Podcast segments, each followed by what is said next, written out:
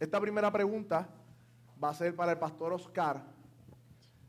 Y ¿Cómo así? esto está asignado. Así. Asignado. Pásame las notas. Ah, Pastor Oscar, si me pasan cosas malas, enfermedad, problemas familiares, económicos, no esperados, cosas que me pasan de repente, ¿es por algún pecado o Dios me está castigando?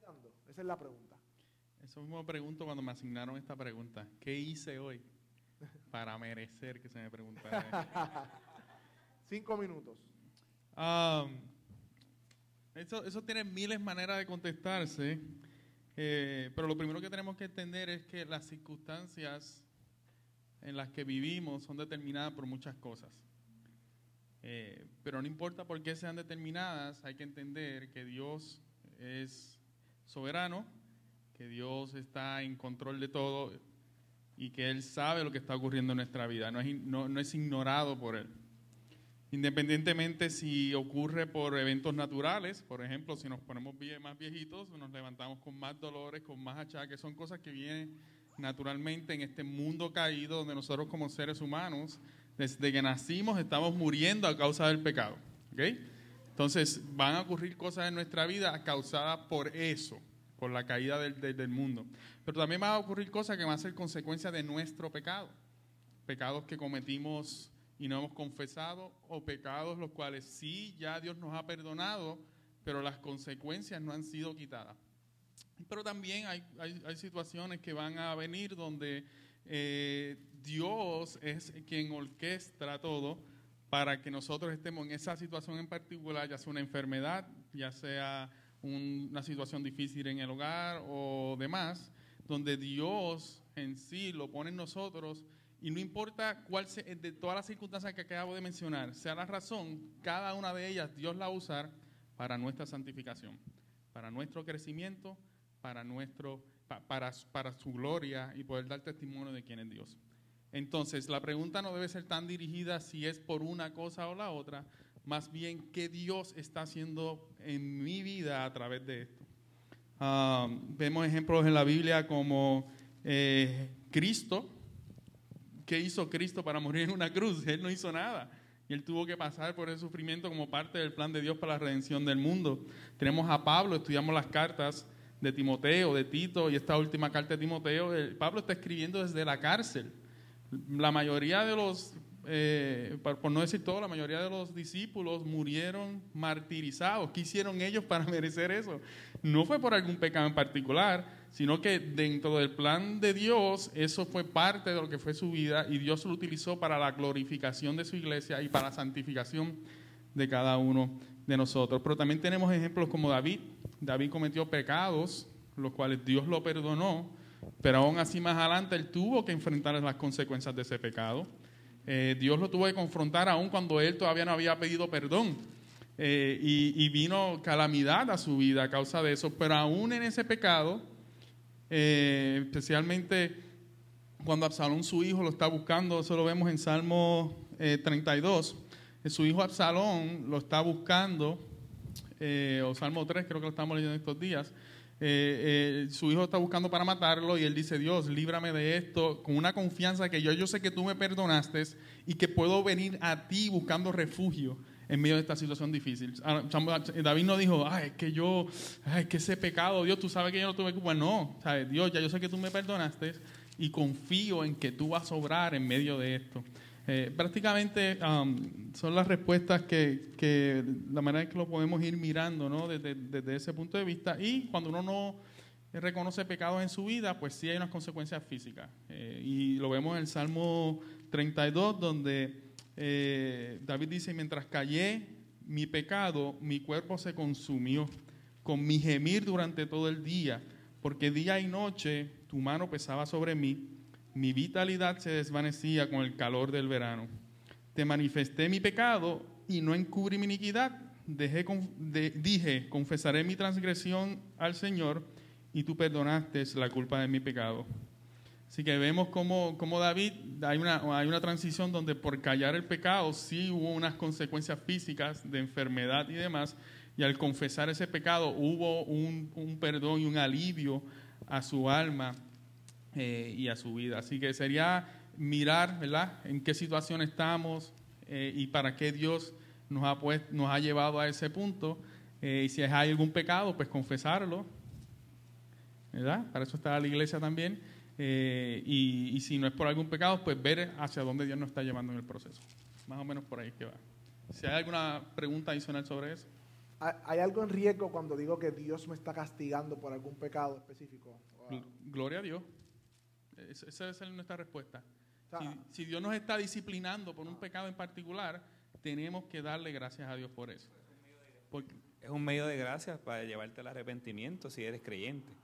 Si no eres creyente, si tú no has creído en Cristo ni te has arrepentido de tu pecado, este, eso pudiera ser entonces lo que te pudiera llevar a que tú doblaras rodillas, porque por ejemplo, un corazón orgulloso eh, que no es creyente, estoy hablando, a Dios pudiera enviar situaciones, enfermedades, etcétera, si es llamado ¿verdad? por Dios, desde antes de la fundación del mundo, para que esa persona eh, se quebrante para ponerla en una posición X y poder escuchar. Estoy hablando de inconversos, poder escuchar el Evangelio también. En ese sentido, la segunda pregunta eh, va un poco por ahí, ahora más bien hablando de una persona que ha confesado a Cristo, una persona que está perseverando, que quizás en un momento de su vida eh, vio algunos frutos del Espíritu, pero y entiende el Evangelio y dice, soy salvo porque he confesado a Cristo, pero se encuentra quizás no creciendo en su disciplina y se encuentra quizás en algún pecado. ¿Cómo yo sé si soy salvo si veo que aún estoy pecando o hay pecado en mi vida y de momento me veo que no estoy creciendo en mis disciplinas espirituales, Andrés? Ah, para mí, ok. Porque mira, eh, la pregunta me gustaría dividirla de alguna manera. Te voy a explicar por qué. Mira, ¿cómo sé si soy salvo? Y, hay una coma, si ah. peco. Ok. Lo primero es cómo saber si soy salvo. Para mí, esa es la parte más importante antes de entonces ir a si peco y de las disciplinas e, eclesiásticas o lo que sea. Ok. La Biblia nos muestra que la salvación es un milagro de Dios que cuando digo que es un milagro de Dios, es que ningún ser humano se puede salvar a sí mismo. Así que hay una, eh, la Biblia le llama regeneración, ¿verdad? Donde Dios quita un corazón de piedra y pone un corazón de carne y hueso, pero hay algo más, eso está en Jeremías, un corazón de carne y hueso que responde a mis palabras, porque recuerda que un corazón antes de Cristo. Una persona sin Cristo está muerto de sus delitos y pecados, es amador de sí mismo, o sea que lo que él hace es pecar. Su naturaleza es pecar. Está hablando de una persona que no cree. Cuando Dios milagrosamente trae regeneración a una persona, pues esa persona se le llama nuevo nacimiento, se le llama una, una, conversión. ¿Y qué es la conversión? La conversión, de manera espiritual, Dios quita un corazón de piedra, pone un corazón de carne y hueso que responde y obedece a Dios lo que antes no podía hacer en su propia naturaleza. Así que lo primero que vemos en en la conversión es una obediencia sincera a Dios. ¿Ok? Número, número dos, lo segundo que vemos en una conversión son deseos completamente diferentes a lo que una persona antes tenía. Me explico. Los deseos de una persona incrédula son deseos para sí mismos, egoísta, individualista, deseos que constantemente son en contra de Dios, odia a Dios, viven pecados, le place pecado, dicen pecadores, está en la, la orilla ya secándose, le, ama pecar, odia las cosas de Dios, no le interesa nada a Dios. Todas esas cosas eh, es, el corazón, es la evidencia de un corazón no regenerado. Cuando entonces Dios salva a una persona, la persona empieza a amar a Dios sinceramente, empieza a odiar su pecado. Eh, le da un giro de 180 grados a su vida por completo, donde las cosas que antes amaba ahora aborrece y las cosas que antes aborrecía, que era Dios, ahora ama. Es por eso que es un milagro, ¿verdad? Entonces, eso es lo número dos. Número tres, empieza a amar sinceramente a Dios. Número cuatro, empieza a amar sinceramente al prójimo. Eso está en Primera de Juan. Y no tan solo empieza a amar sinceramente a Dios y amar sinceramente al prójimo. Número cinco, eh, empieza a ver frutos. ¿Qué dice la Biblia? las obras de la carne, eso está en Gálatas, versus los qué? Los frutos del Espíritu. Así que cuando nosotros hablamos de que, ¿cómo sé si soy salvo y peco? Es, ¿cómo sé si soy salvo? Pues con todos estos elementos que estoy hablando. Si una persona eh, eh, eh, ha sido salvada por Dios, va a haber frutos del Espíritu en la persona. ¿Ok?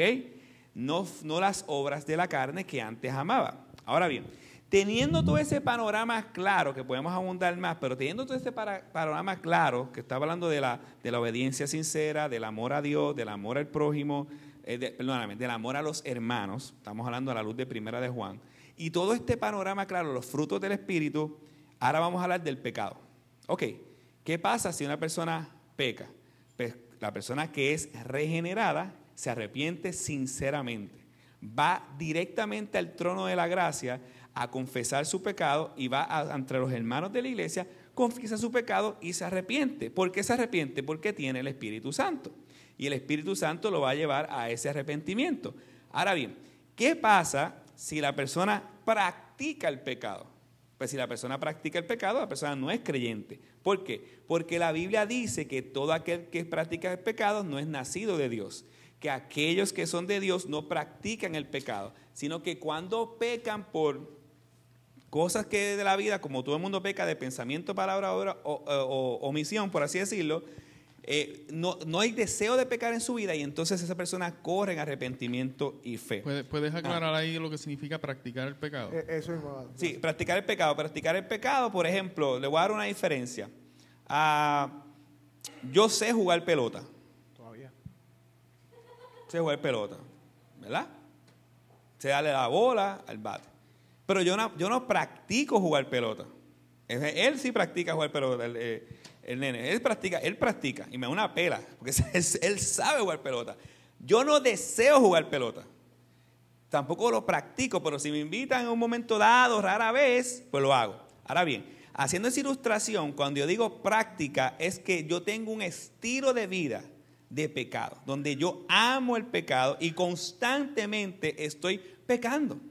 Ahora bien, cuando yo peco es diferente porque peco es algo que yo no deseo y que ocasionalmente ha ocurrido en mi vida. Y entonces me arrepiento porque Dios ha puesto el corazón, en mi corazón su Espíritu Santo para arrepentimiento. O sea un, incrédulo no se va a arrepentir, sí. El arrepentimiento entonces es una señal de que soy salvo. El arrepentimiento ah, sincero, correcto. Eh, eso estoy viendo. Correcto, correcto. O sea, es una señal de la que soy, de la que soy salvo. ¿Por qué? Porque el que no, tú puedes, tú pecaste y la persona que no se arrepiente sinceramente no puede decir que ha sido salvado porque no se ha arrepentido. Dios te va a inquietar a rápidamente moverte a ese arrepentimiento. Ahora bien, haciendo alusión a eso, aquí viene la clave de la, de la pregunta. No veo crecimiento en mi disciplina. Tenemos un grave problema. Porque dice que no veo crecimiento en mi disciplina, entonces yo, yo estoy contradiciendo lo que dice la Biblia. Porque la Biblia dice que si Dios me ha salvado, nosotros vamos de gloria en gloria. Ahora bien, quiero aclarar algo. Yo no estoy diciendo que todos tenemos que crecer a los años luz. No, porque bíblicamente hay muchas maneras de mostrar cómo algunos crecían de maneras diferentes. Pero lo que no puede haber es una parálisis, porque una parálisis en la Biblia no es parálisis, es decrecimiento, es muerte. Sea, una persona siempre va a estar constantemente creciendo la imagen de Cristo. ¿Por qué? Porque tiene el Espíritu Santo. Y la evidencia del crecimiento es que tiene ese Espíritu Santo. Y cuando hablo de crecimiento, hablo de crecimiento en las disciplinas espirituales, en semejanza a Cristo, en conformidad a su imagen. No es semejanza a las cosas del mundo. O sea, ahora bien, si tú tienes una familiar o tú que estás aquí, bueno, Andrés, pasa que yo en el año 72 yo pasé al frente y pues le dije, confieso a mi Señor como mi Salvador. Y pasaron 37 años y yo no sé nada de la Biblia ni nada por el estilo. Y a los 37 años Dios hizo algo en mi vida. Ese fue el día de tu salvación. No, el día, porque tú pasaste al frente. No el día que pasó al frente, sino el día que hay un crecimiento. Correcto, porque es cuando Dios trans, regenera. A mí me gusta mucho como por Walsh lo dice. Si tú vas a un sitio y un camión te pasa por encima, ¿tú, tú quedarías igual? Y te quedarías irreconocible. Pues eso mismo, cuando Dios viene a nuestra vida, viene una nueva criatura. No puedo ser igual a la vieja criatura porque es completamente nueva. Así que en ese sentido, ¿cómo sé si soy salvo, si peco y no veo crecimiento? Pues entonces de manera general, procura porque tal vez entonces no sea salvo. ¿Ok? Ahora bien, ¿cómo sé si soy salvo, si peco y no veo crecimiento? Lo dividí de esa manera para que entonces tú entiendas eso. Y no caer en la trampa. Es que mi hermano crece más rápido que yo. Párale, cada cual crecemos al ritmo en que Dios nos va llevando. Este, otra trampa es cuando, alguien me pregunta, no veo crecimiento, yo digo, de, acuerdo a cuál es el estándar. ¿Quién está midiendo ese crecimiento? Porque si tú estás en tu casa metido y no ves crecimiento, ¿quién te está diciendo a ti que no estás creciendo? Porque para eso está la iglesia, para reconocer ese crecimiento, para porque el que está, por ejemplo, en una ansiedad como esta, de pastor es que no estoy creciendo, pero ¿por qué? Porque es que volví a hacer esto, ok, pero eh, de acuerdo a antes ahora, ¿cuál ¿cuánto es la frecuencia? No, ahora es más que una vez o dos veces al año. Pues, pues, estás creciendo porque antes era constantemente todos los días, toda la semana y no sentías remordimiento. Ahora yo veo que hay una lucha en tu corazón y estás luchando con ese pecado. No lo estás practicando por placer. Entonces, por eso es importante que cuando vaya, se vaya a medir el crecimiento, tiene, eh, eh, por eso es importante que usted tenga una familia en la fe, porque es la familia en la fe es su pastor, son sus hermanos los que van a identificar, van a animar, van a orar y van a estar pendientes de ti para que se mida de una manera correcta, no de acuerdo al estándar o, las ideas que uno mismo se pone de qué tiene que ser un crecimiento. De manera práctica, Javier. Más o menos parecido el tema, puedes continuar el tema y termina esta pregunta. De manera práctica, Javier, ¿Cómo entonces puedo avivar mis disciplinas espirituales, específicamente la oración? Puedes continuar el tema del crecimiento y entonces entrar en la disciplina de la oración. Este, buenas noches. Eh, yo, por la historia, todos los creyentes regenerados por el Espíritu Santo, que fue el mismo que resucitó a Cristo de los muertos, siempre querían más de Cristo y más santidad. Querían ser más como Cristo y más santo. Todos. No hay diferencia entre unos y otros. Todos querían ser igual a Cristo. Quiero leerle Jeremías 31, 31. Dice, se acerca el día del Señor en que haré un nuevo pacto con el pueblo de Israel y Judá. Este pacto no será como el que hice con sus antepasados cuando los tomé de la mano y los saqué de la tierra de Egipto. Ellos rompieron ese pacto, a pesar de que los amé como un hombre ama a su esposa, dice el Señor. Pero este nuevo pacto que haré con el pueblo de Israel después de esos días, dice el Señor, pondré mis instrucciones en lo más profundo de ellos y las escribiré en su corazón. El Señor le escribe, le escribe en su corazón las instrucciones de Él directamente. Y no habrá necesidad Mira lo que dice, de enseñar a sus vecinos, ni habrá necesidad de enseñar a sus parientes diciendo, deberías conocer al Señor, pues todos me conocerán desde el pequeño hasta el más grande. Porque es el mismo Señor el que me lleva, el mismo Espíritu Santo el que me disciplina. De manera práctica, además de, de los hermanos, de manera práctica, yo siempre que, trato de predicar, cuando predico en la barbería los inconversos, yo siempre digo, tu oración única tiene que ser, Señor, sálvame. Más nada. Suplícale todos los días, Señor, sálvame hasta que tú sepas que te salvó. ¿Cómo tú sabes que te salvó? Va a haber un milagro en ti. Tu mente va a girar 180 grados. Tú vas a desear andar con hermanos cristianos. Tú vas a, odiar todo lo que tú amabas la gente que tú te pasabas, lo que tú hacías, overall. Porque Pablo dice en Corintios que qué tiene que ver la luz con las tinieblas. Que qué hace un cristiano con un incrédulo. Entonces mi fe tiene que ser bíblica. No puede ser la fe a mi manera. Si no veo el problema que están eh, trayendo a colación, donde hay un estancamiento, porque sabemos que el cristiano sí peca. Claro, Pablo lo dice en Romanos 7. mi cuerpo me lleva, mi mente quiere hacer otra cosa. De manera práctica, primero voy a Cristo. Es lo primordial. Ir a Cristo, suplicándole a Cristo. Y algo muy importante es que mi oración no puede ser hipócrita. Si voy donde Cristo y le digo, Señor, quiero ser más como tú, quiero leer más la palabra, y al otro día me levanto y me olvido mi oración, y la primera tentación, corrí la tentación, no engaño a un humano, voy a engañar a Dios. Dios sabe. Yo diría que prácticamente, en forma práctica, ir a donde Cristo, arrepentimiento y fe, y disciplinarme. De manera práctica, Alessandro es un pelotero. Alessandro practica tres veces en semana pelota. Pues yo quiero disciplinarme. Sería más todavía porque la pelota no deja nada. Esto trae salvación a mi alma. Practico todos los días estudiar la palabra. Todos los días, todos los días, todos los días. Y recuerden algo importante. Que la fe de los verdaderos creyentes se conoce en la perseverancia hasta el final. Pablo andaba con Demas, Alejandro y Jimeneo. Andaban con él y Pablo no sabían que eran falsos. Y después, más años después, dice, mira que me abandonó. Era Pablo. El que persevera hasta el final es salvo. No el que va corriendo la carrera, no 10 años, 20 años, hasta el final. Y esto es una lucha peor que la Segunda Guerra Mundial, porque es una lucha interna, espiritual. Interesante, haciendo alusión a lo que dijo Javi de su hijo de la práctica de pelota, eh, una, aplicación extra es que Javi lleva a su hijo a la práctica. Él no va solo porque él no guía. No tiene 16 años todavía, no tiene licencia. Entonces, haciendo alusión a eso, un día la vas a tener tranquilo.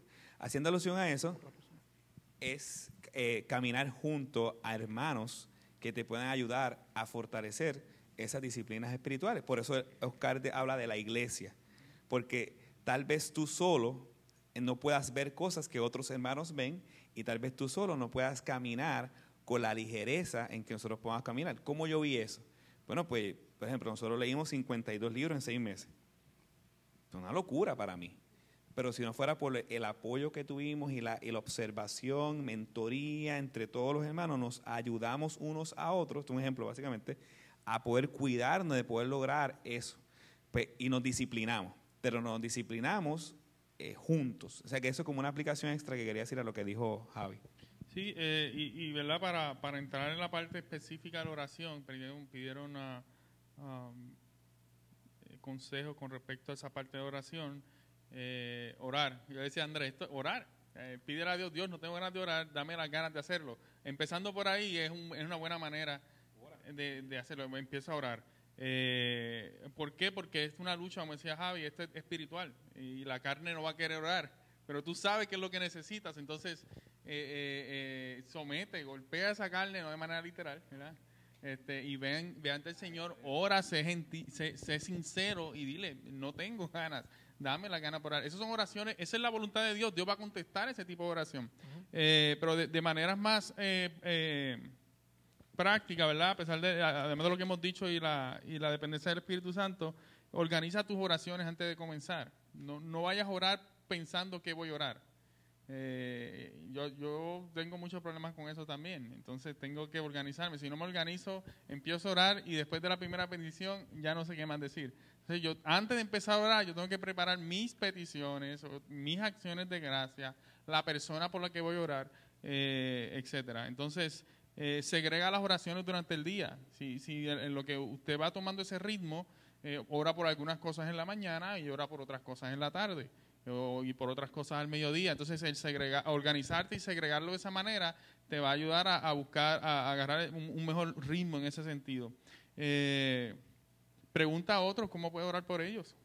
Uno, cuando yo le pregunto, ¿cómo, ¿cómo puedo orar por ti? Me siento responsable porque estoy preguntando, quiero saber y me hago responsable de interceder por esa persona. Entonces, pregúntese esto usted mismo, ¿cómo yo puedo orar por ti esta semana? Escoge a alguien por semana y pregúntele, ¿cómo yo puedo orar por ti? Este, y ora con otros creyentes. Eh, no hay una mejor manera de aprender a orar que escuchar a otro hermano orando y escuchar su corazón y escuchar cómo, cómo usa palabras que tal vez yo no uso, no para imitar, pero ver la sinceridad, ver cómo acercarme a Dios, ver la actitud, esas son cosas que, que, es parte de la mentoría. Y por último, oren la Biblia. Orar con lo que está ahí, como hace Andrés aquí los, los miércoles, oremos la Biblia. Un salmo y oro el salmo. Y veo que hay arrepentimiento, Dios ayúdame a arrepentirme. Y veo que hay acción de gracias, le doy acciones de gracias a Dios. Eso de orar la Biblia se está grabando. Forma, Eso de orar la Biblia no hay forma de que tus oraciones sean huecas o repetitivas. Porque la Biblia no es hueca ni repetitiva. Tú estás orando conforme a la palabra de Dios. Y es una manera práctica de que tus oraciones crezcan en ese sentido. Así que, y lo que yo les envié también de Lloyd Jones, que, que eh, orar en el Espíritu. El que no lo tenga, pues me deje saber o busque el chat. Si no mira el chat, está pecando, pero si no, pues busque el chat y analice para que usted vea lo que es orar en el Espíritu. ¿okay? No voy a hablar de eso ahora porque es corto tiempo, sí. No, pero alguien quiera comentar acerca de este tema, eh, preguntar algo adicional sobre este tema, de esta pregunta que estamos discutiendo.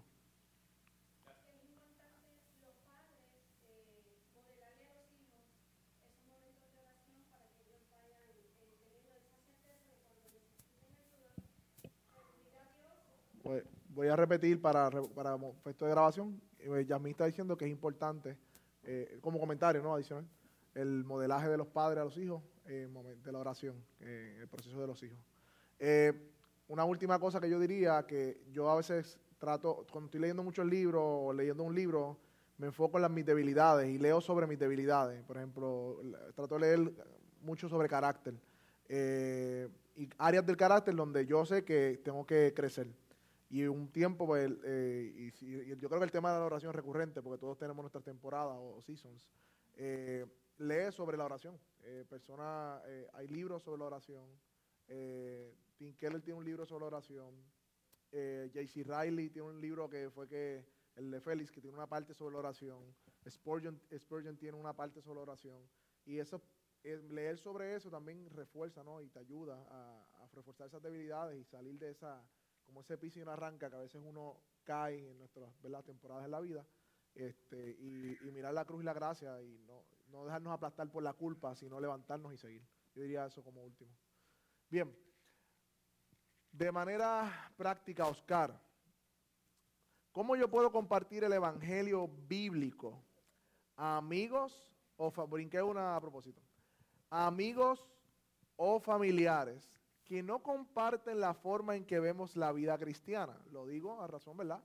Del testimonio de muchas familias que quizás están aquí hoy, que vienen de, como yo, de otra tradición eh, religiosa.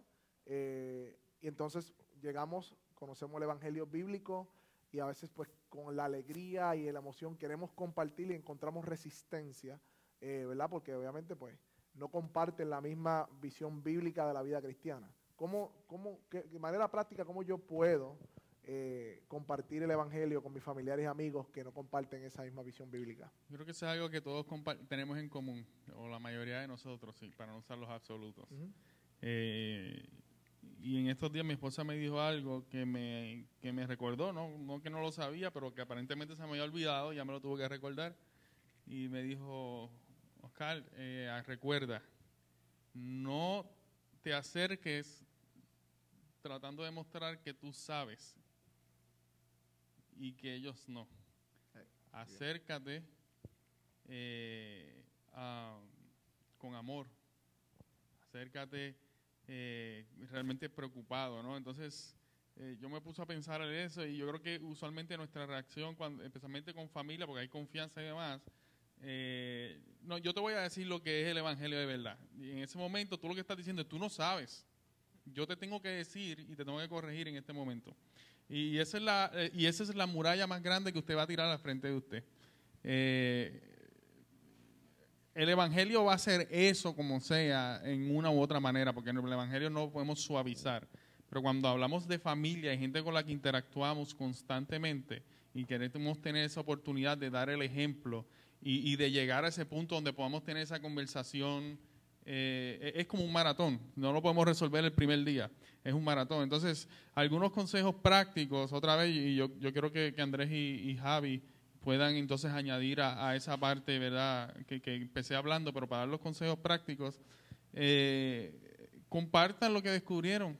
Mira lo que leí hoy. Escoja un pasaje bíblico, estudia, lo digo. Mira lo que el Señor me habló hoy en su palabra. ¿Quién no va a escuchar a alguien que viene así? Mira lo que acabo de aprender de Dios en su palabra.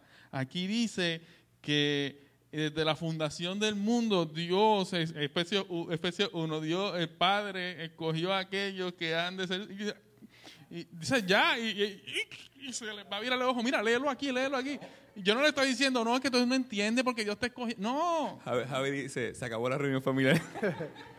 pero tú estás viniendo con una emoción, con mira lo que aprendí, mira lo que entendí. Con la misma Biblia, que la misma con la misma Biblia. Entonces, eh, eh, o haciendo preguntas, oye, ¿qué tú crees? Porque de tal, ¿qué tú crees de esto? Porque la Biblia yo veo que es muy claro que dice esto. Entonces, eso contradice muchas veces lo que yo pienso o pensaba de esto otro. Eh, sea, buscando el consejo de esa persona para tu- pero tú entiendes la respuesta, tú sabes lo que significa, pero estás creando una conversación no para decirte que tú no sabes y yo sé, sino para añadir esa persona al proceso de aprendizaje. Entonces, eso pueden ser algunos buenos consejos. Hay veces que hay que bajar con la tabla y decir, no, pero, pues. Y, y esos momentos van a llegar y siempre va a haber roces. Eh, pero, pero tener esa actitud de, de únete a lo que yo estoy aprendiendo o déjame preguntarte algo para ver si entiendo bien esto, estás invitando a la persona a que sea parte del proceso. En, mi, en mi caso, yo no. ¿Cómo te puedo explicar? Yo. ah, Yo creo que soy un, un fracasado en cómo hacer eso. Le soy honesto y le voy a explicar por no qué. estoy diciendo que yo lo hago perfectamente. No, no, no, no, no, pero, pero tengo que ser claro, mi Yo experiencia. fallo mi- muchas Mi veces. experiencia nunca ha sido buena en la familia. Y, y- y estoy diciendo esto porque quiero llevarlos a un punto. Mi experiencia nunca ha sido buena cuando yo le hablo del evangelio a un familiar. Nunca. Si usted tiene una experiencia buena, yo los aplaudo y ni quiero que aquí ahorita me va a decir una práctica. El evangelio a evangélicos. Sí. Más sí, difícil todavía. Es más difícil. A los, evan- a los evangélicos es más difícil, ¿ok? Pero ¿qué pasa? Mire, mi experiencia ha sido, yo, he tenido guerra, discusiones, mi esposa es testigo, guerra, discusiones, a bazooka, eh, eh, Esa fue la- tiro, esa fue la parte que no le quise contar para que eh, yo eh, la realidad que ha pasado. Y obviamente en mi proceso, ahí ven a lo que dijo Oscar, mi proceso de madurez, ya la técnica cambió. Ya no fueron bazooka, tiros, ratatatata, nada de eso. Es simplemente, ah, que yo creo que esta es la parte que debía empezar, pero por mi ignorancia no la hice, eh, empezar con mucha oración. Entonces, si yo quiero hacer algo en la vida de alguien, eh, como yo sé que yo no lo voy a poder lograr, ahora lo sé, antes me creía que sí, eh, pues yo comienzo con oración. De verdad que la oración, eh, Dios escucha nuestras oraciones y puede cambiar todas circunstancias. Si hay algo práctico que yo quiero que usted se lleve, es que ore por ese familiar. Número uno. Número dos, interésese. No para que él crea lo que tú creas, sino para que Dios lo salve. Entonces, ¿qué, qué te quiero decir? Cuando tú oras por la persona, tú estás orando por la salvación, tú estás orando para todo, pero tú estás orando para que Dios brinda una oportunidad también para que tú le puedas hablar. Eh, nosotros, yo gasté todos los cartuchos de las oportunidades a mi manera y resultó pues que no, no fue eficaz. Eh, de un tiempo para acá, milagrosamente, Dios en su soberanía ha hecho cosas en algunos de mis familiares, casualmente cuando yo empecé a descansar en la soberanía de Dios, sin descuidar el ap- aprovechar las oportunidades. Entonces, esa experiencia, en caso de mi esposo y yo, la hemos tenido muy de cerca y a estas alturas ya es como que estamos mucho más tranquilos en el sentido de oramos, pero también descansamos en que el Señor eh, pudiera hacer una obra en la vida de ellos y cuando hay las oportunidades, pues les hablamos el Evangelio. Ese, ese es mi caso cuando estamos hablando de familiares y más familiares con un trasfondo eh, moralista como los que casi Sí. todos nosotros tenemos. Eh, va-. A veces nosotros queremos ser el Salvador. De ahí es cuando queremos salvar. Se nos olvida que entonces el Evangelio es un milagro y un don de Dios. Que Dios salva a quien quiere y da misericordia a quien no quiere. Y la, o sea, yo no puedo hacer nada. Y cuando insisto, insisto, insisto, me estoy poniendo en el lugar de Dios y me busco 20 problemas. Porque entonces la misma palabra que estoy estudiando la estoy echando a un lado por mi deseo de que otros se salven. Entonces también en la parte de la familia no nos podemos olvidar que el Señor mismo dijo que ellos a veces mismos nos van a entregar a que nos maten y que son los primeros que nos van a odiar. Que traería enemistad entre los padres y los hijos. Este, por eso dije que eh, la, vida cristiana es una vida gozosa, pero Asís Sproul dijo que él empezó a sufrir ese día cuando se convirtió. Eh, como dice el, pastor hermano Andrés, la oración, eh, que no sé si lo han leído, si no, pues los invito a que lean su biografía. Él decía que él simplemente oraba constantemente, creyendo que iba a pasar, y aún así, si se le tocaba, y pasaba, y si le tocaba él partir al Señor y no veía la conversión de un amigo o un, familiar, él se iba con la fe de que el Señor lo iba a hacer. Esa fe es la que yo necesito. Este, y como, como dije, el- la salvación es un don de Dios. El Evangelio divide. El Evangelio divide. Este, lo mejor que yo podría hacer después que se le predico el Evangelio, aunque haga como Oscar y traiga un versículo, ay, mira lo que leí hoy, y se forme un revolú, este, tratar de emularle que en realidad, en realidad, Dios hizo algo en mí. Y eso, de emularle con mi vida. Eso está muy bien. Y, y ¿Alguien va a hablar de acá? Sí. Wendy. Eh, voy al micrófono porque se está grabando, por favor, para no repetirlo todo. Thank you. Checate si está prendido, por favor. Si no, hay que aprenderlo. Dale vuelta.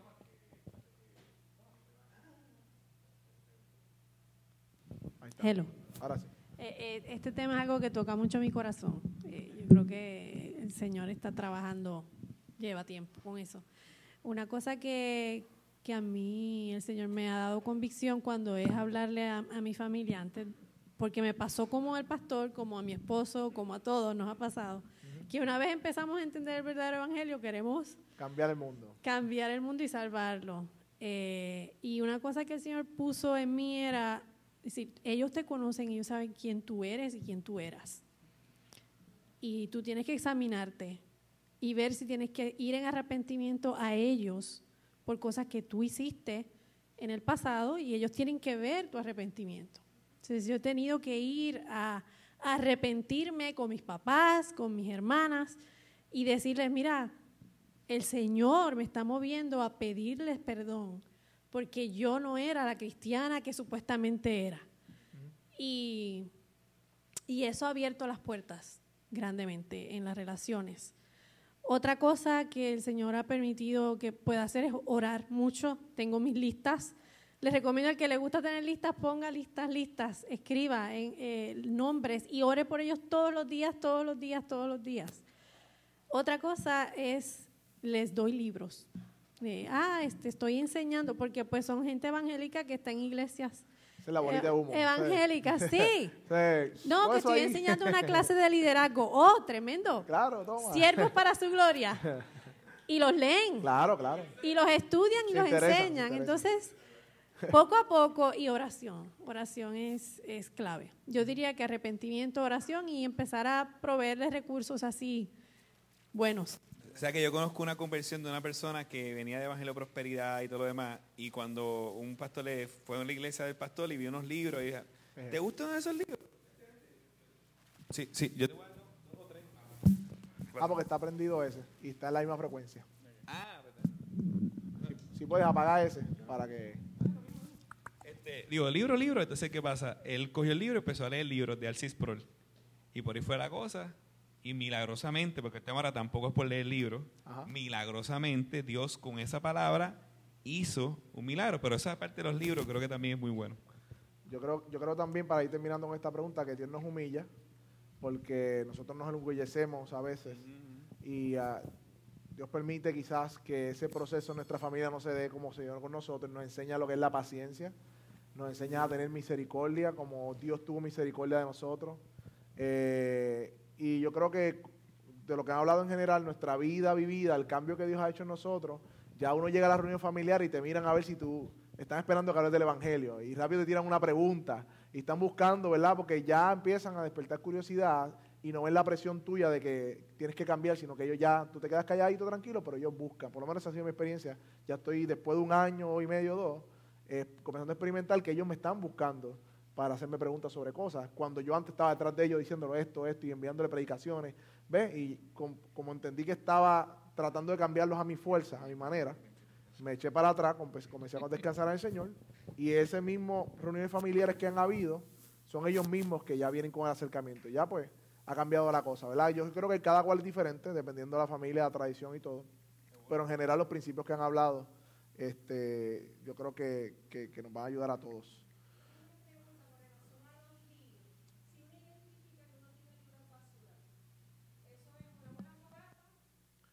Correcto, sí, no le vas a dar falsa doctrina a otro.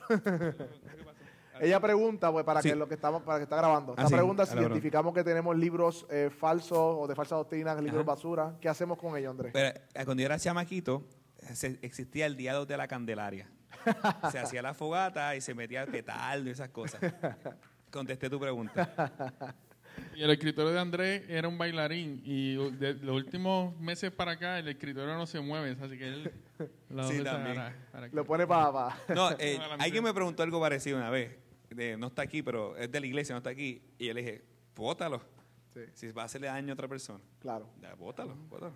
O en un lugar secreto, por ejemplo, hay veces que nosotros tenemos que leer posturas contrarias Ah, para sí, saber dependiendo cómo, si ya tú lo cómo atender. Pues seguro. entonces, un, un cristiano maduro puede eh, ojear, puede mirar, Yo tengo el libro, pero tengo el libro de Mormón ahí. dejarlo en una esquina, tengo tú sabes. el de Mormón, tengo El Corán, aquí El el hombre se Corán. conoce el Corán. Yo, eh, sí, yo tengo un par de libros así. Eso está, está bien, pero obviamente no es para fomentarlo, es para que tú defender y esas cosas. Ese sentido sí, muy bien. sí. Después los quemas, así. Andrés, estoy comenzando a peri- experimentar ansiedad. De forma general, ¿a qué se debe la ansiedad en el hombre? ¿Qué la Biblia dice respecto a la ansiedad? Sí, mira, ese tema es bien interesante porque yo he tenido casos muy cercanos sobre el tema de la ansiedad. Este, y casos cercanos en, incrédulos, pero también en, en creyentes. Ah, es un tema bastante complejo en el sentido de que eh, vemos eso no tan solo hoy en día, que le ponemos el sticker de ansiedad, quiero aclararles un poquito más adelante, pero también lo vemos en la vida de los hombres de Dios en la antigüedad y también lo podemos leer en algunos de los salmos del, rey David. Eh, ah, y quiero del sticker porque sí se le puede decir ansiedad, pero lo que está pasando es un problema en, el alma, ¿verdad? Eh, cuando tú miras los salmos, miras historiador, mi- mira gente como Spurgeon, mira diferentes personas en el mundo, pues tienen ese problema. Eh, yo realmente lo que trato de hacer o aconsejar cuando hay una persona que viene a mí con el tema de, la ansiedad, ah, hay múltiples maneras de comenzar una conversación para manejar eso. Número uno, pregúntale, y suena al- algo que usualmente no hacemos nosotros, eh, pregúntale si está tomando algún medicamento. Usualmente nosotros no hacemos eso y siempre, pues, rápido, uh, esto es lo que hay. No, va- vamos paso por paso. Pregúntale si está tomando algún medicamento. Hay medicamentos que toman las personas que tienen efectos secundarios. Y entonces, obviamente, no le vas a decir, cancela ese medicamento. Nos vamos a hablar con tu doctor. Yo, o si quieres, hablo con él, le explicamos toda la situación, me das permiso y verificamos si lo que está tomando esa persona tiene prescripciones o tienen un side effect eh, negativo que le esté causando ese tipo, ¿verdad? De ansiedad. Número dos, eh, la otra cosa que pregunta son qué cosas han pasado en tu vida en este transcurso, desde cuándo comenzó este momento de ansiedad. ¿Por qué? Porque lo que queremos es identificar de dónde surgió, ¿ok? Porque ya nosotros sabemos cuáles a ser unas soluciones prácticas a los del Evangelio, pero también queremos saber qué está pasando en su vida, por qué, por qué está surgiendo el problema de ansiedad y todos los, y todos los asuntos. Una vez teniendo todo el panorama claro y descartando todas las, posibilidades, mi manera de trabajar eso siempre es primeramente buscando que ellas o él se pueda fortalecer en su relación con el Señor por medio de su palabra. Me explico. Hay personas que cuando están en ansiedad, su mente se les nubla y no pueden entender o no pueden ver cosas que, eh, o asuntos de quién es Dios. Y cuando eso pasa, yo por lo menos las veces que ha pasado que yo conozco personas, yo, los, yo les digo y los animo a que escuchen, número uno, el Evangelio, enseñanza relacionada al Evangelio, ¿Por qué? Porque eso va a darles esperanza, que, que tal vez la persona está desesperada porque no, no, no está viendo la esperanza del Evangelio. Número dos, los atributos de Dios, porque si Dios es tu Padre, el conocer a tu Padre va a darte seguridad, la soberanía de Dios, los atributos de Dios, eh, y te digo, sabiduría, sabiduría, porque eso va a hacer que, el- en el caso mío, mi corazón se hincha de, de, wow, este es mi Padre, wow, qué, qué cosa más increíble. Y eso progresivamente va a fortalecer eh, la vida de la persona. Ahora bien, también pudiera ser, pudiera ser, no dije que todos los casos, quiero aclarar eso, que haya algo de pecado en su vida que debe de ser confesado, como dijo Oscar o dijo cualquier, eh, creo que Víctor ahorita, que al no ser confesado le está creando algún tipo de ansiedad. Por ejemplo, yo he visto un denominador común en algunas de las personas que tienen ansiedad, es que son muy controladoras. No todas, aclaro. Y cuando una persona que quiere tener el control, pues eso, eso aunque tú no lo creas, está diciéndole que a Dios que no es Él, sino que yo quiero tener el control de mi vida. Y esa lucha pudiera crear ansiedad también. Entonces, hay un sinnúmero de factores que ya yo básicamente lo estoy tratando de resumir, que cuando una persona tiene eso, hay que comenzar a establecer.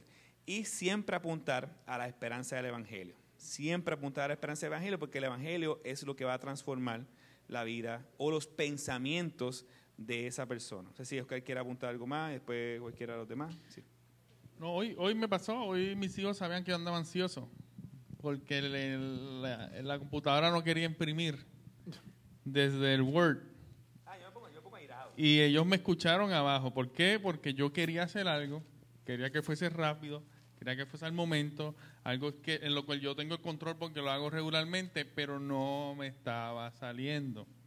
Entonces, ahí es donde el carácter eh, de la carne, eh, no la naturaleza, porque ya esa no es nuestra naturaleza, pero esos, esos viejos hábitos, ahí está donde esas cosas que tal vez no hemos rendido completamente a Dios, en cosas tan sencillas como esas, nos, nos quitan, ¿verdad? Nos, nos mueven o no- nos mueven el tapete, como dicen en México. Entonces, eh, eh, ese es un signo de que estoy descansando en mi fuerza, que estoy de- de- descansando en lo que me hace sentir seguro y al no tenerlo estoy perdiendo el control. Eso es falta de qué? De dominio propio. ¿Ves? Entonces sigue- seguimos añadiendo y nos damos cuenta que aunque es muy sutil, ocurre ahora cuando estamos hablando del trabajo, la cosa se magnifica. Cuando estoy hablando de mi matrimonio, la cosa se magnifica. Cuando estoy hablando de mis hijos, que las cosas no salen como yo quiero para ellos, que mira esto y mira lo otro, la cosa se magnifica. Y es lo que hemos venido hablando desde la pregunta uno, prácticamente. Estoy en esta situación porque estoy pecando, porque estoy haciendo esto, porque estoy haciendo lo otro. Ahí es donde tenemos que examinar nuestro corazón, dónde tenemos que descansar en el Señor, qué tenemos que rendir ante el Señor eh, y qué es una prueba de Dios para ayudarme en el proceso de santificación. Cuando hablan, cuando hablan de descansar en el Señor, quiere decir no hacer nada, ¿sabes? Sea, eh, eh, Déjame ir resumiendo un poco lo que están hablando. Una de las cosas que, no sé si notaron en la respuesta de los pastores, es que están hablando del control, que muchas veces la ansiedad viene a consecuencia de que estamos viendo que estamos perdiendo control en un área de nuestra vida, sea la salud, sea la finanza, sea nuestras relaciones. eh, de hecho, puede ser hasta el temor al hombre, ¿verdad? Entre otras cosas. Estamos perdiendo el control, por ende co- comenzamos a sentirnos ansiosos. Entonces, ese aspecto de descansar en Dios, ¿cómo, cómo yo puedo, Javier, y puedes continuar más o menos lo que están hablando, y eh, descansar, cómo se descansa verdaderamente en Dios, en ese sentido de, de, la contraparte de tener el control de uno mismo? Eh, yo creo que esto viene igual pecado de todos nosotros. Esto se llama incredulidad. Cada cristiano, eh, lo más primordial que tiene que estudiar cada cristiano son los atributos de Dios. Gracias, hermano. Gracias, Andrés, gracias. Los, a- los Es que está atributos, grabando. los atributos de Dios. Vemos ansiedad en Elías cuando le predica a los, Profeta. a los profetas, le demuestra al pueblo de Israel que los profetas de ellos eran falsos que era el Dios verdadero. les corta la cabeza, el pueblo de Israel se une a Elías, dos capítulos después está diciendo, me abandonaron todos. Mátame, Señor. Mátame, porque lo querían matar. Ansiedad. Estudiemos el libro de Job. Hombre justo, íntegro, como él no hay, dice la Biblia, en el mundo. Y Dios le quitó toda en una sentada un día. Los siete hijos y todas sus pertenencias. En un día. En capítulo 30 Job dice, la depresión me persigue durante el día, de noche mis huesos se llenan de dolor, que me atormenta incesantemente. Job llega al capítulo 30 ya empezándose a quejar. Ah, porque sabemos que anteriormente él se mantuvo firme.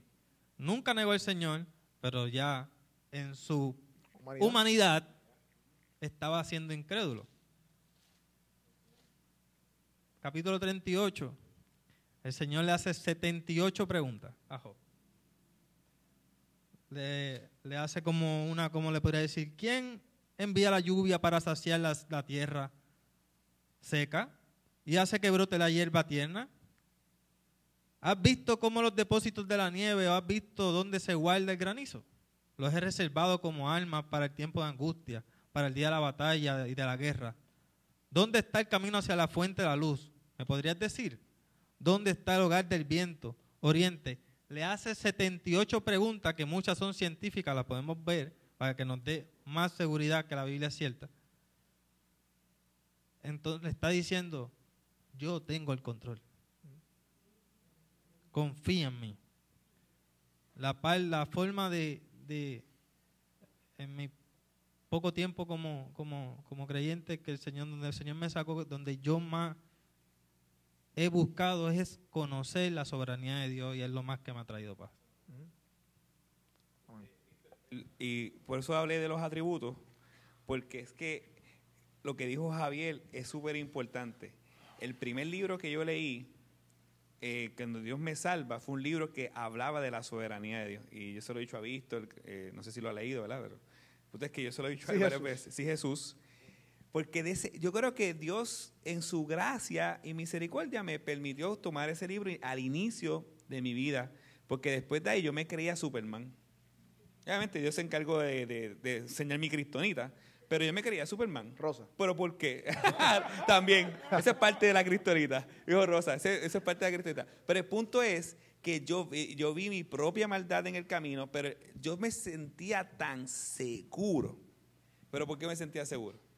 Porque yo digo, a mí no va a pasar nada a menos que Dios quiera que me pase. Ah, yo eh, hago esto, no importa, porque es lo, si Dios quiere, Él me, va a mantener, me va a perseverar, no me va a quitar. La, vida, el control de la vida y la muerte la tiene Dios, no es el diablo. O sea, cuando, cuando tú miras toda esa perspectiva, ¿qué hace eso? Te fortalece. ¿Entiendes? ¿Qué es lo que está tratando de decir Javi? Sí, el mismo Jesús, eh, mostrando al Padre y revelando quién Él era, dice, venid a mí, todos los que están trabajados y cansados. Entonces hay una invitación en que en la obra de Jesús encontramos entonces ese descanso, no de que nosotros no tenemos que hacer nada, sino que la palabra entonces nos revela cuál es el próximo paso a seguir. Oro, la palabra me habla que en esos momentos tengo que orar, busco consejo, eh, busco, eh, dependo de mis hermanos. Eh, entonces, cuando venimos a ver, la palabra sí nos da, nos da unas instrucciones para nosotros enfrentar ese momento de debilidad o de ansiedad o otras cosas. Y una cosa más, el Salmo 22, hasta ese mismo Salmo, eh, cuando tú lo lees, termina en un amparo, porque él dice, Dios mío, Dios mío, ¿por qué me has desamparado? Que es lo que él dice en la cruz Jesús.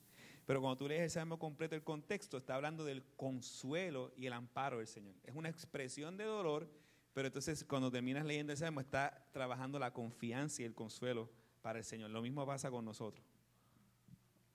El incrédulo nunca tiene esperanza, hermano. Vive ansioso toda la vida. Millonario. Quiere controlarlo todo. Sabio, culto, inculto. Ansioso toda la vida. Porque no sabe qué le depara mañana. Lo vimos con un COVID. El creyente sabe lo que tiene mañana. Y descansa en eso. Eso es aplicativo, como yo descanso. Yo descanso porque yo sé quién es el Señor. Hay un, hay un, hay un, el libro de Packer, el de la sabiduría de Dios y la nuestra, hay una oración que recuerdo que dice que Dios siempre conoce, hace y conoce los mejores medios para, y utiliza los mejores fines para, para o sea, utiliza los mejores medios para los mejores fines. Y, ese, y, esa, y esa definición de la sabiduría de Dios ha, traído consuelo a mi vida en muchas ocasiones donde la ansiedad por alguna razón descontrolada de nuestra vida puede atacar. Este, volver a re- re- reanimarme con los atributos de Dios ha sido mi consuelo y mi esperanza. Eh, esta pandemia, ya que hablaron del COVID, Oscar, esta pandemia, el COVID-19, Debieron haber llamado la pandemia Víctor o Pichi-19. esto es una señal del fin. O sea, la Biblia dice terremoto, está temblando la tierra, tembló en México. La Biblia dice eh, enfermedades, eh, plagas, eh, Mateo 24, dice otras cosas, ¿verdad? Esto de la pandemia es una señal del fin. Esto y todas las anteriores. Definitivamente, esto y todas las anteriores. Eh, eh, no es, eh, hay que entender que no es la señal. Eso hay que entenderlo. Porque igual puede venir una pandemia dentro de 100, 200 mil años de aquí a ahora eh, y ser parte de ese proceso de degeneración del mundo a causa del pecado. Entonces, ah, entender que eh, es, es, es una señal, es parte de lo que Dios está utilizando para juzgar la tierra. eh, eh, también, no porque Dios dijo que voy a crear el COVID-19 de esta manera y de esta otra, aunque hubo mano humana en el proceso, es algo que Dios ha permitido como parte de lo que Él está haciendo en el mundo. Pero tanto la pandemia como los terremotos, como las guerras, eh, como la persecución de la iglesia, todas estas cosas son Dios, Jesús mismo las, las, mencionó, la palabra eh, mismo ah, Pablo habla de ella en Tesalonicense, entonces le- lo que a veces a mí me preocupa es que la gente pone a un solo evento como el definitivo con que el fin ya es el mes que viene, porque ahora estamos en el Sahara y creo que el mes que viene es sequía, entonces eh, eh, eh, no es tanto, eh, eh, le ponemos el misticismo a todo el asunto como algo eh, sí sobrenatural porque Dios está en control, pero algo como que más allá de lo que realmente Dios está intentando hacer. No sé si ahora a empezar a cantinflar y cuando yo empecé a cantinflar es cuando pasó el micrófono. Ah. Este, Porque yo sé que ya... Escucha, eh, mira, eh, Ezequiel, introducción. Crónica, Jeremías, eh, Éxodo, las plagas, toda plaga es señal de juicio de Dios. No podemos decir que no, porque entonces votamos la Biblia. Toda plaga es señal de juicio de Dios. Ahora bien, la señal del juicio de Dios fue hace dos mil años en la cruz. ¿Tú quieres saber la señal de que estamos en el fin? Cristo. Esa es la señal que estamos en el fin. Ahora bien, de que sí hay evidencia de que van a están pasando situaciones difíciles, que pasaron. Eh, oye, la Segunda Guerra Mundial, muchos de los que están aquí no habían nacido. Lo que pasó ahí fue heavy y, y milagrosamente se paró la guerra. La peste negra, que eso es una plaga de verdad, la peste negra. O sea, lo que pasó ahí realmente fue algo horrible. Este, de Europa estamos hablando que un tercio de los habitantes murieron, no importa la edad, tercio. O sea, hay tantas situaciones en el mundo que han pasado para yo decir que esta es la señal específica. La señal del fin fue cuando Jesucristo vino y fue crucificado por nuestros pecados. Esa es la señal del fin. Y esa es la invitación que Dios nos hace, no por el COVID, Dios nos invita a que nos arrepintamos de nuestros pecados y creamos en Cristo como nuestro Señor y Salvador, como nuestra única esperanza, porque ese es el juicio de Dios sobre su Hijo que iba en tu lugar. Ahora bien, ese no va a ser el juicio de sobre, sobre la tierra. La tierra será destruida. Y la esperanza del creyente es que, el creyente no será destruido, sino que será glorificado. Javi. Voy a leer solamente Ezequiel. Ezequiel 14 y 19. Dice el Señor. O supongamos que yo derra- derra- derramara mi furia y enviara una epidemia al país que matara tantas personas como animales. Tan cierto como yo vivo, dice el Señor soberano, que aunque Noé, Daniel y Job estuvieran allí, no podrían salvar ni a sus hijos ni a sus hijas, solo ellos tres se salvarían a causa de mi justicia. Por toda la Biblia, como dice eh, el hermano Andrés, el Señor es soberano. La pregunta es, si viene el fin, es- es que el cristiano desea que venga el fin. el cristiano desea que Cristo venga. El cristiano no, no, no, corre a la muerte como un suicida, pero desea la muerte en una parte de él, porque yo quiero salir de mi cuerpo pecaminoso. El COVID yo podría verlo de tantas maneras, no solamente como juicio, veo misericordia, veo gracia, veo el Señor diciéndole al mundo incrédulo, mira cómo le tienen miedo a la muerte. Tú no, como dice Santiago, no puedes aguantar ni un segundo de tu día. Te está llamando a- al arrepentimiento. Hay muchas maneras. Lo que pasa es que podría ser culturalmente, siempre lo poníamos el fin y el fin con esto de las catologías y cómo se ponía. Pero sabemos que el Señor dijo, el fin ha llegado cuando Él estaba en la tierra. O el fin llegó cuando estaba en la tierra.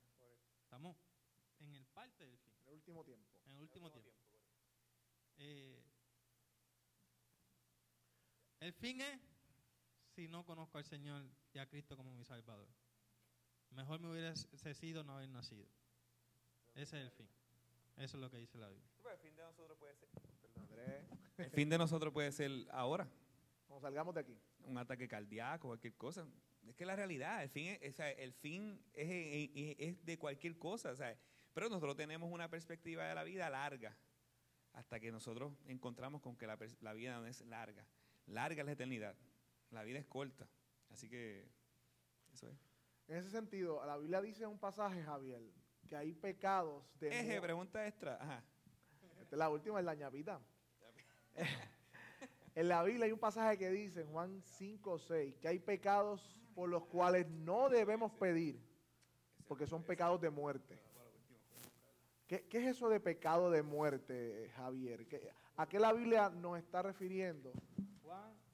Sí, primera de Juan, capítulo 5, 16. Dice que debemos pedir por ciertas cosas, menos cuando veamos pecado de muerte. ¿Cómo que pecado de muerte? Hay algo que no tiene ya remedio, que no hay vuelta atrás. Eh, eso es lo que se está refiriendo Juan, primera de Juan 5, 16. Si lo tienen por ahí la Biblia, lo pueden buscar. Lo, lo voy a leer, lo voy a leer, ahora sí. Si alguno de ustedes ve a otro creyente comete un pecado que no lleva a la muerte, debe orar por él. Y Dios le dará vida a esa persona. Pero hay un pecado que lleva a la muerte y no digo que se ore por quienes lo cometen. Todas las malas acciones son pecados, pero no todos los pecados llevan a la muerte para, para hacer un poquito una explicación más breve, él está poniendo dos ángulos. Hay un pecado que no lleva a la muerte. Todos somos pecadores, todos pecamos. ¿Qué hacemos si yo veo un hermano en pecado? Que no lleva a la muerte. Vamos por un cualquier tipo de pecado. Oro por él. Cualquier tipo. Hay otra- otras aplicaciones como ir donde él pero todo pecado que yo vea a un hermano, no importa cuál sea, mi deber es orar por él. Inclusive el más horrendo. Porque si no, estuviese siendo yo juicio para él, como si yo no pudiera caer en un pecado como tal. Pablo dice que que esté, se crea que esté firme, vele que no caiga. Mi deber es orar por mis hermanos en cualquier pecado que yo vea. Realmente mi deber es orar, orar por mis hermanos siempre que me acuerde de ellos, todo tiempo. El punto que se está preguntando es cuál es el pecado que nos lleva a la muerte. Lo podemos hacer una, un- un- una conexión con Hebreo. Hebreo dice que hay, unos, hay unas personas que se le ha dado un nivel de gracia que gozaron, gustaron De la palabra. de la palabra. 4. Hebreos 4, está diciendo Javi. Vamos a buscarlo. Y que si esas personas caen de la gracia, ya no Cristo no puede morir por ellos otra vez.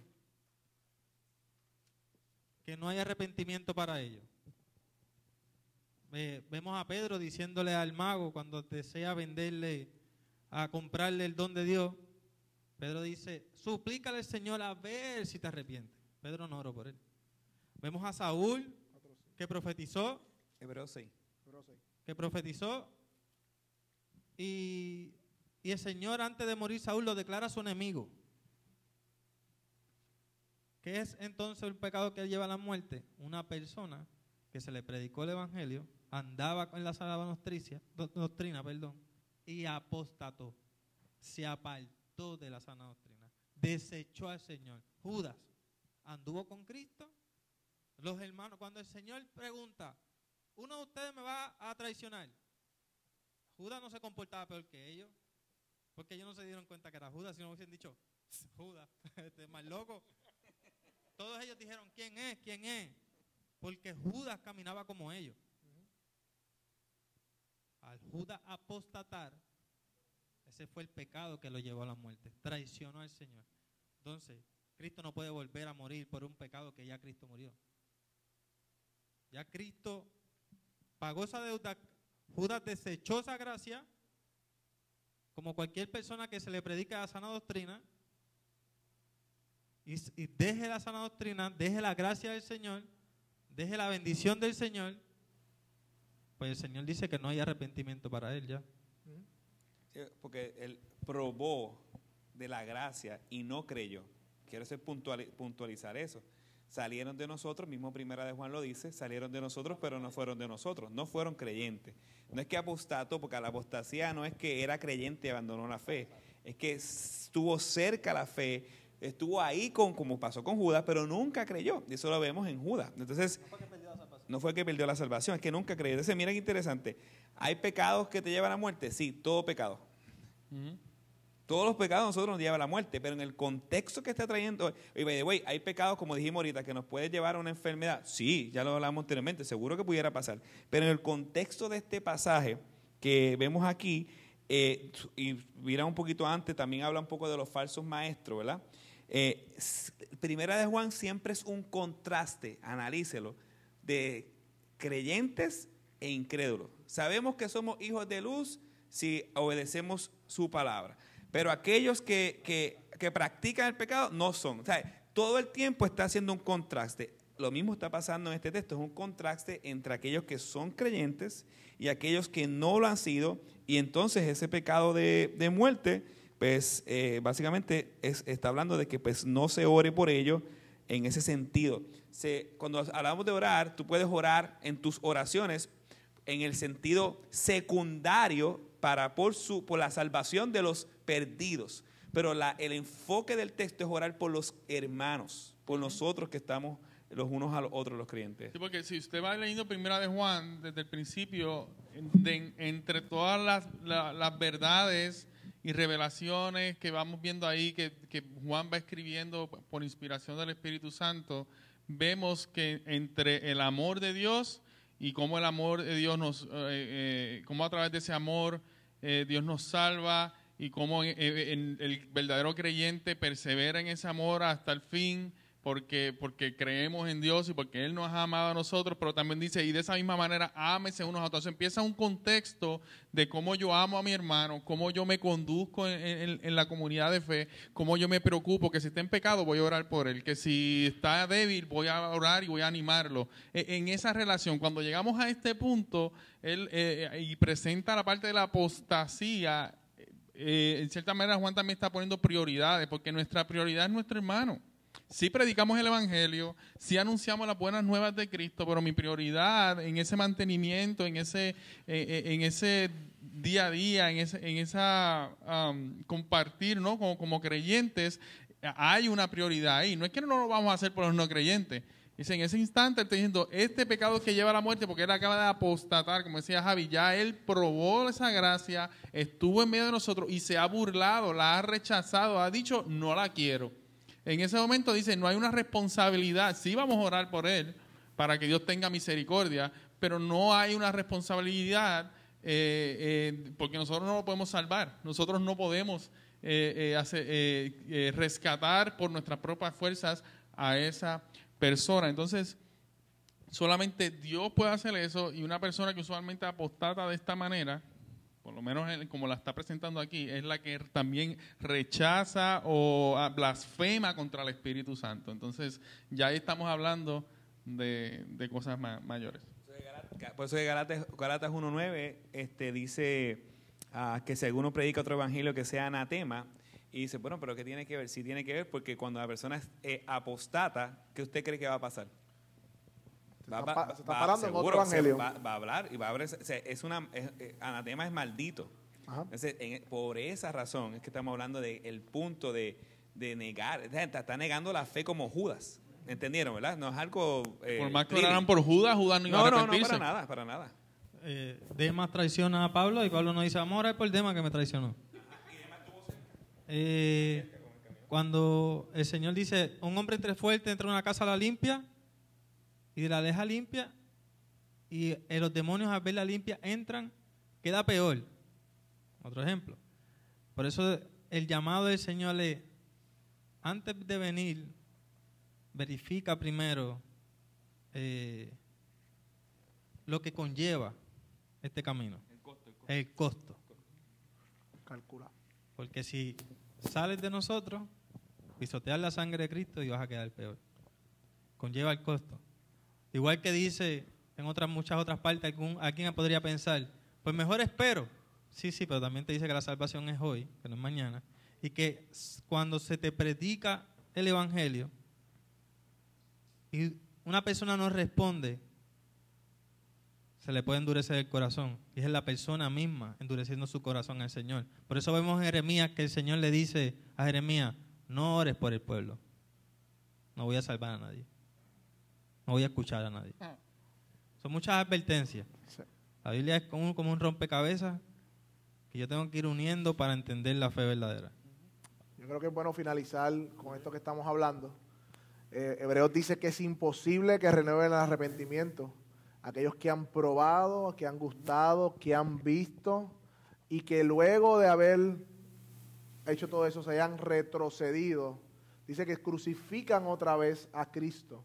Lo mismo que hicieron los fariseos y los, los- los religiosos. Crucifiquen al Señor, no creyeron en Él. Endurecieron su corazón. Y, y asimismo, algunos vieron que no era culpable, no incultaron culpa, cumplió todas las señales del Antiguo Testamento y los fariseos como quiera, crucifique lo que no queremos a Barrabás. Eso mismo está haciendo, si, si estás aquí hermano, que no has creído en Cristo.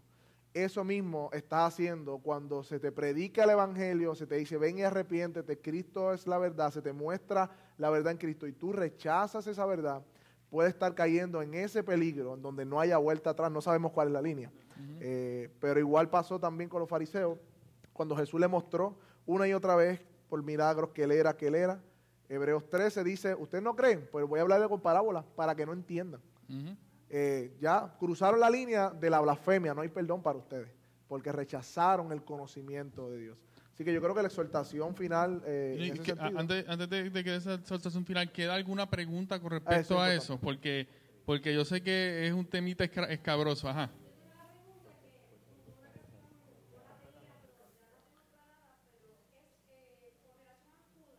Ajá. Ajá.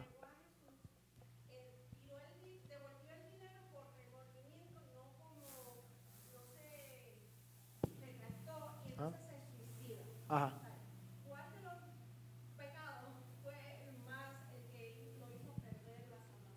Es que nunca, Judas nunca fue salvo. En ese caso nunca, nunca, fue Nunca, salvo. Nunca nunca. Eh, nosotros lo- en las prédicas que hablamos los, los domingos, eso fue la evidencia. Cuando él estaba sentado en la mesa, antes de salir, dice el Evangelio de Juan, eh, Jesús, la manera de hablarle a Jesús era para que él lo mirara así, dije, sí, sí, sí, sí, perdón, perdón, sí, sí, yo te iba, yo tengo en mi corazón traicionarte, me arrepiento. Cuando No, lo y- besó, era para que se arrepintiera. cogió y se fue allá. Hijo de, no, Hijo de aparte, perdición, que, aparte que hijo de perdición. Pero independientemente, Habla, habla, aparte que hijo de perdición, independientemente, Jesús le mostró un ni otra vez su propio pecado para que se arrepintiera. Pero nunca creyó y nunca se arrepintió porque nunca creyó. Y él no se arrepintió al tirar las monedas. Él sintió remordimiento. Y remordimiento lo sentimos, lo puede sentir todo el mundo. Hasta el perro, cuando sabe que se orinó, no tenía que orinarse. Entonces, eh, eh, no es arrepentimiento, es otra cosa. Juan 6:70. ¿No he escogido yo a vosotros de los doce y uno de vosotros el diablo? Hablaba de Judas Iscarioto, hijo de Simón, porque este era el que le iba a entregar y era uno de los doce. El mismo Jesús eh, sabía y había testificado que había uno que no era y estaba ahí entre ellos. Yo creo que podemos cerrar si hay alguna pregunta.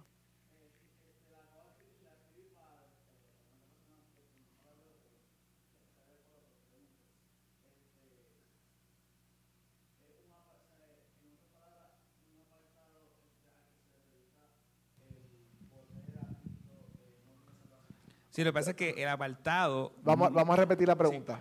Un apartado, el que, el, ¿verdad? La que se le dice apartado a la persona que estuvo, parece en la fe y se va, eh, él, él le está preguntando si se le predica y ya no tiene salvación. Esa es la pregunta que le está haciendo. Bíblicamente ah, no existen los apartados. Eh, la persona que culturalmente nosotros conocemos como apartado, tú hablas con la persona y te vas a percatar que nunca creyó el Evangelio.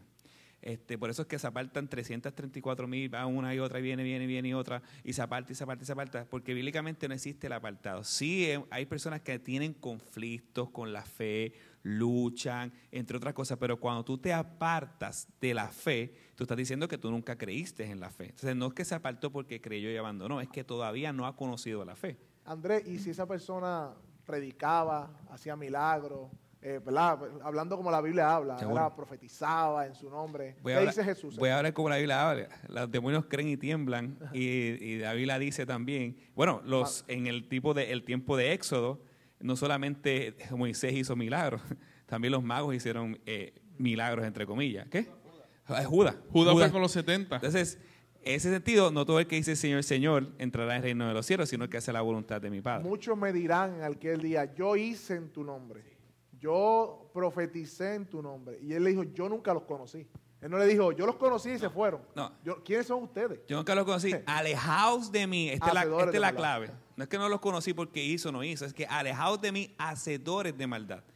Eh, Ellos no eran hacedores de fe, hacedores de justicia. Eran hacedores de maldad, aunque hacían todas estas cosas. Es que a veces se confunde el que las personas puedan ver personas en el ministerio pastoral o en el ministerio evangelístico y luego se apartan de su fe y dicen, pues se apartó porque yo vi frutos. Pero el Señor dice que esas personas que se apartan para nunca más volver, la Biblia dice que Dios nunca los conoció eh, en ese sentido. so. La pregunta, hermano, fue si se apartó, ¿qué debo de predicarle? Si, se, si, no se, si se puede arrepentir de nuevamente. Eh, eh, sí.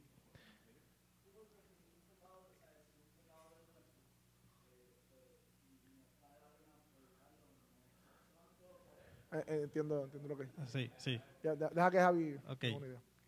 Primero hay que ver el contexto. ¿De quién Ajá, estamos hablando? La persona. Eh, Si la persona sale de una falsa doctrina, nunca conoció el Evangelio, nunca se le predicó. Y el modo de salvación para una persona, dice la Biblia, que es por medio del Evangelio, no por nada más.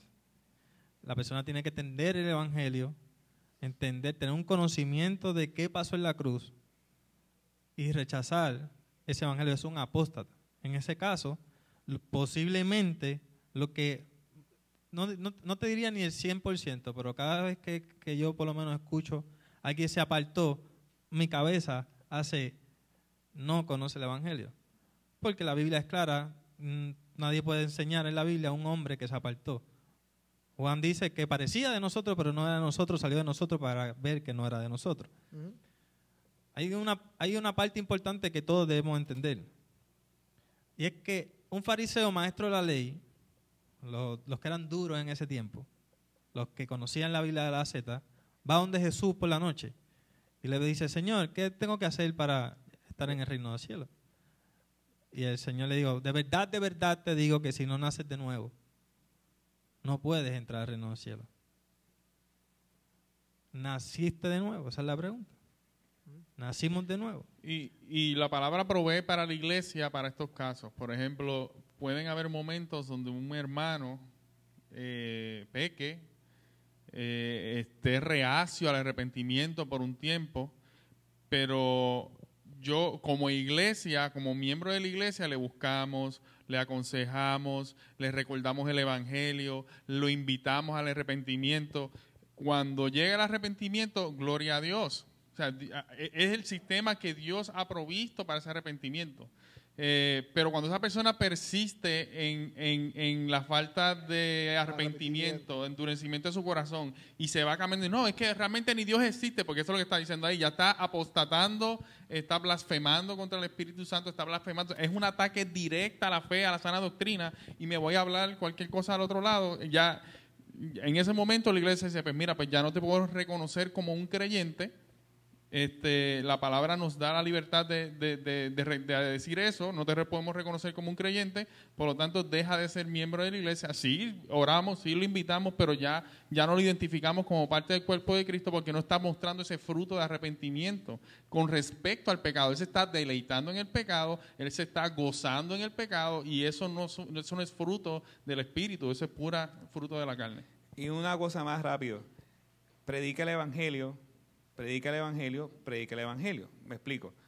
En este país donde estamos nosotros, una de las peculiaridades que vas a darte cuenta, ¿verdad? Es que muchas personas culturalmente somos religiosos, pero bíblicamente no somos Son cristianos. cristianos. Culturalmente culturalmente. somos religiosos, pero bíblicamente no somos cristianos. Entonces, te vas a dar cuenta que hay que reevangelizar en la mayoría de la cultura puertorriqueña. ¿Por qué? Y es más difícil. Porque entonces, si yo pienso que soy Imposible. creyente, es imposible, mejor dicho. porque Seguro, Si seguro. yo pienso que soy creyente, pues entonces yo no necesito el evangelio. Ese es el problema. En ese contexto, hermano, si entra por esa puerta una persona que, como yo podía decir, "Ay, yo soy apartado durante 25 años. Porque iba a la iglesia, me iba, iba, revisitaba y vivía normal. Eh, y entra por una, una iglesia un- un- una persona y la iglesia, cuando decimos sana doctrina, es que es sola escritura, que solamente su autoridad está en la Biblia, lo que está es lo que nosotros hacemos. Esta es nuestra autoridad. Y predica la sana doctrina y esa persona dice, yo soy un apartado, Dios me puede perdonar. Yo le diría, no, Dios te está llamando hoy. Porque lo trajo a la sana doctrina, te está llamando hoy. ¿Alguna otra pregunta? Yo creo que tenemos que terminar. Y la Biblia Eh, habla siempre de los que son y de los que no son. No habla de los que están en, en el between. por amor, por amor.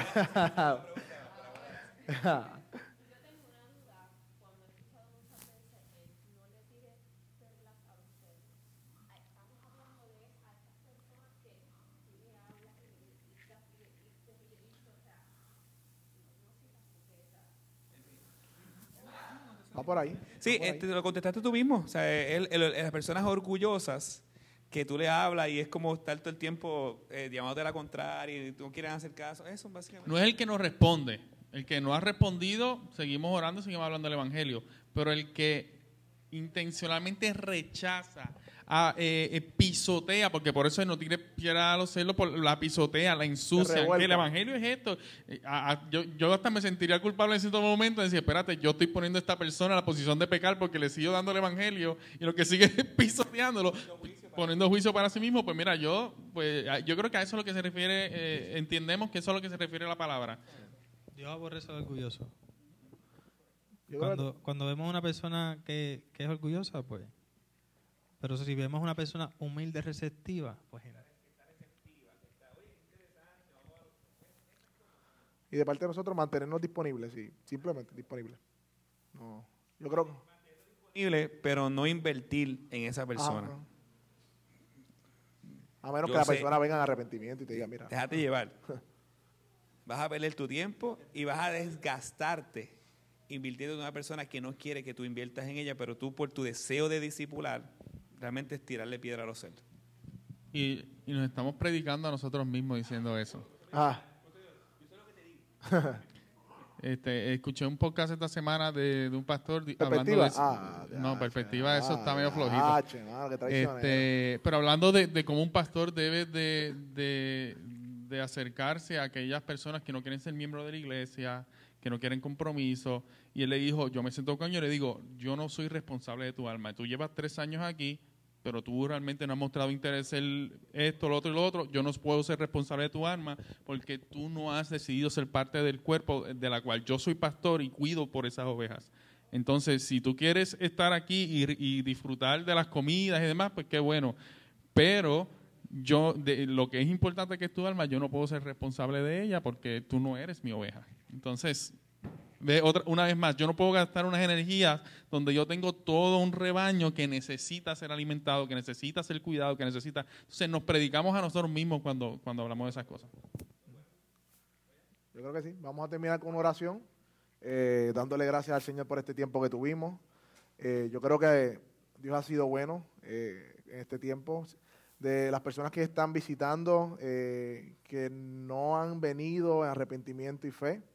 El mensaje es el mismo.